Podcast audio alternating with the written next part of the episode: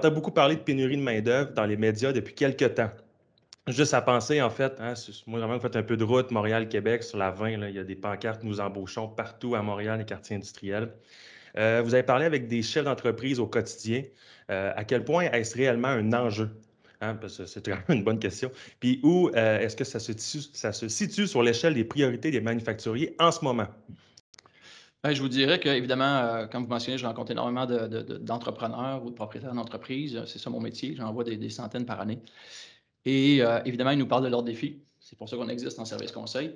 Euh, ce qui est assez particulier ces temps-ci, c'est que tout le monde a à peu près le même défi en même temps, qui est la pénurie de main-d'œuvre. En général, tout le monde a différents défis. Là, tout le monde a le même. Euh, je dirais qu'à peu près, là, sur, si je prenais 100% de nos clients, il doit avoir environ 80% actuellement que c'est ce qui nous parle comme défi à relever. Puis le 20% restant, c'est pas parce qu'ils l'ont pas ou qu'ils l'auront pas, c'est souvent parce qu'on est en train de se redresser suite à une perte de volume due au COVID. Hmm. Fait que c'est une question de temps. Cette dynamique-là, c'est aujourd'hui incontestablement la, priorité numéro un de tous les clients avec qui on travaille euh, parce qu'ils subissent les contre-coups euh, évidents. Donc, j'étais, juste, par exemple, pour être très, très concret, la semaine passée, j'en ai trois qui, me viennent à l'esprit.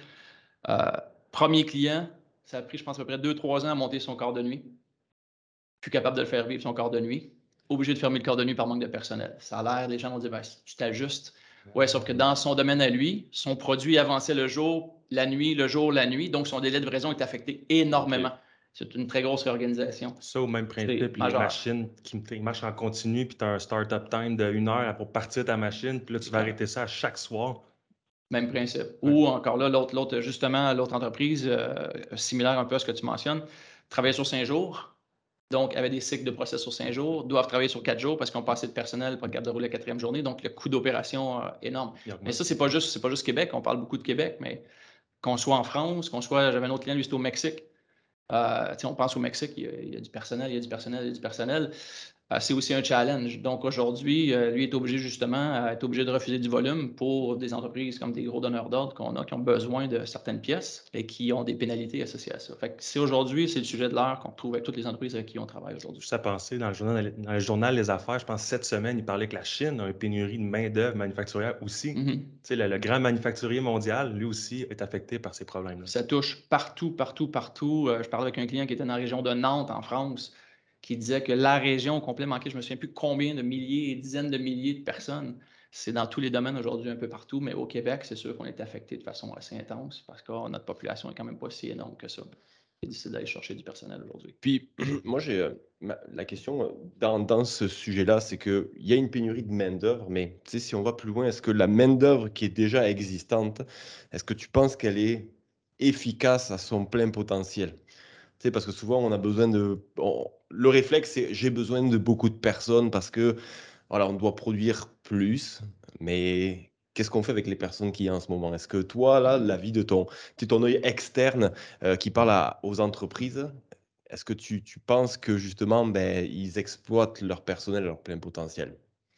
Ben, Aujourd'hui, euh, le grand défi, c'est que il y, a, il y a, plusieurs défis par rapport. On met tout dans la pénurie de main-d'œuvre parce que mmh. c'est un grand sujet hein, qui est facile, on met tout à l'intérieur.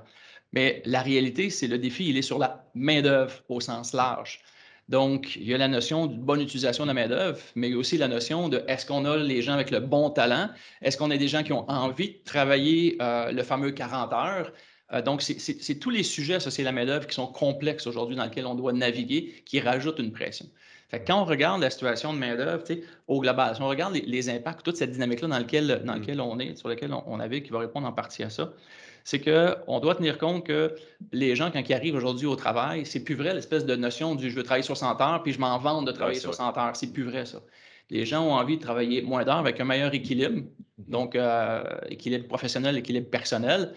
L'autre élément qui va avoir de l'impact aussi, évidemment, sur la, sur la situation, c'est que comme on a de difficulté à trouver du personnel, on est porté à engager, prendre plus de risques, engager des gens qui n'ont pas nécessairement tout le bagage pour le faire. Donc, il y a un turnover mm. extrêmement important, besoin de formation énorme, fait que les gens n'ont pas tout ce qu'il faut pour bien performer.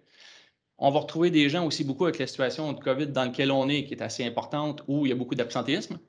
Que ce soit relié à des individus qui ont des problèmes de santé ou dans leur famille plus éloignée. L'enfant qui est à la garderie, puis qu'il faut qu'il Ça paraît pas, mais c'est énorme. Toute la situation est directe. Fait qu'on a beaucoup plus de turnover, beaucoup plus d'absentéisme, beaucoup plus de personnes qui veulent réduire leurs heures, puis moins de gens nécessairement avec certains talents euh, disponibles par rapport à ça. Fait qu'on se retrouve à avoir des équipes qu'on a de la difficulté justement à utiliser adéquatement pour être capable de réussir à tirer profit et générer de la performance. Fait que c'est un sujet qui est extrêmement large, mais qui est associé souvent justement à pénurie parce que je manque de monde, de talents qui ont envie de donner les heures que j'ai besoin dans des conditions X, Y, Z qui vont me donner une performance. Je viens de grossir le défi, mais c'est ça la réalité dans laquelle on est aujourd'hui et qui est un sujet qui touche à peu près tout le monde et qui met les ressources humaines au centre de l'équation, qu'on aurait dû faire il y a plusieurs années, on s'entend.